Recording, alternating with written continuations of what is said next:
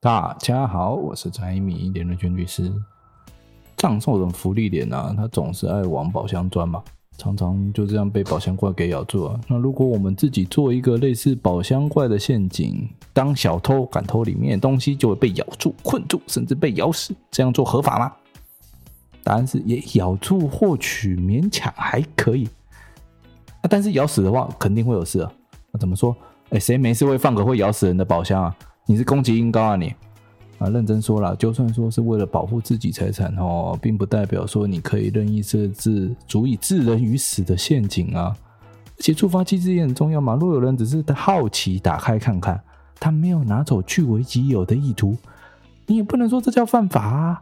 反而设置宝箱陷阱的人会被认定说你有伤伤害，甚至是会有杀人的故意啊。啊，就算改成东西被拿走，并且还会播放录音说三十秒内你不归还的话，我就会咬死你哦。像这样的录音，那才会触发哦。你打算借此证明说拿走的人确实要偷窃，要主张正当防卫啊？但仅仅是防卫财物损失，你却以夺走他人性命作为手段的话，这有没有具备必要性？那得个案考量了。加上设置宝箱，你根本就像是在跟人家讲说里面有有值钱的东西啊。与其说你是为了自卫而反击，反倒比较像是借此诱杀窃贼啊。而这种诱杀手段还是会成立杀人罪的，千万要三思啊！啊啊！不过，如果如果你像动画中那样是无主的宝箱怪啊，或者说主人已经挂掉了，没有继承人了，有继承人但不知道宝箱怪的存在，那上面这些问题也都不用讨论了哈，因为不是人设的嘛。不过哈，每次。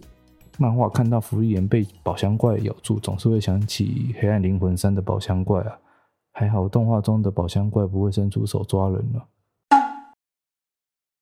我是宅米律师，一起跟你聊很宅的话题。喜欢的话记得按赞、订阅、分享。